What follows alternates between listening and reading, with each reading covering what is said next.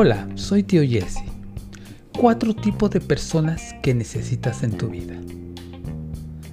Dice la palabra de Dios, camina con sabios y te harás sabio. Júntate con necios y te meterás en dificultades. Proverbios 13, 20, la nueva versión.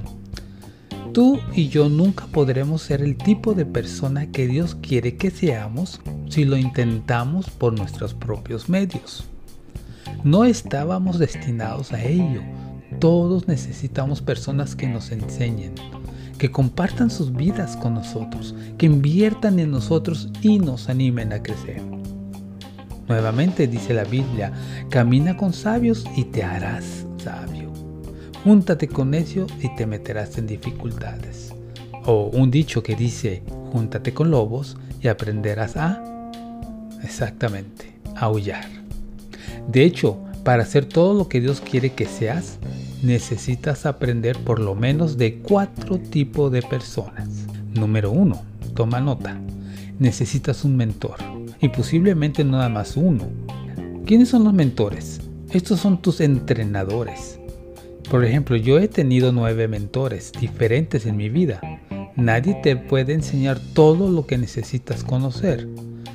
Una persona te enseña en un área, otra te enseña en otra área, otra persona te enseña sobre algo diferente.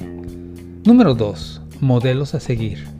Estas personas son quienes están haciendo o ya hicieron algo que quieres hacer. Muchas de estas habilidades que has aprendido en tu vida las han aprendido observando a otros. Te voy a poner un ejemplo.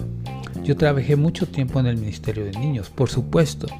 Yo no sabía, pero tuve que empezar a buscar personas que ya lo habían hecho y empezaban a aconsejarme cómo hacerlo. Me daban ideas. Busca tus modelos a seguir. Busca a alguien que ya está haciendo o hizo lo que tú quieres hacer. Número 3. Colaboradores.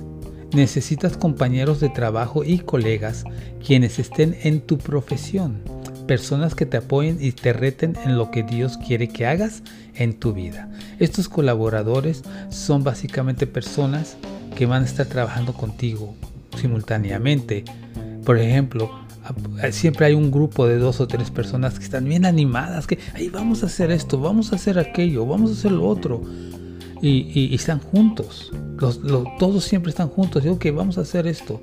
Y lo hacen todos juntos. Se apoyan entre ellos. Y de repente dice, ok, tú te vas a encargar de esto. Y va a ser algo que tú digas, pero ¿cómo? Entonces va a ser un reto para ti. Que Dios te va a ayudar a salir de ese.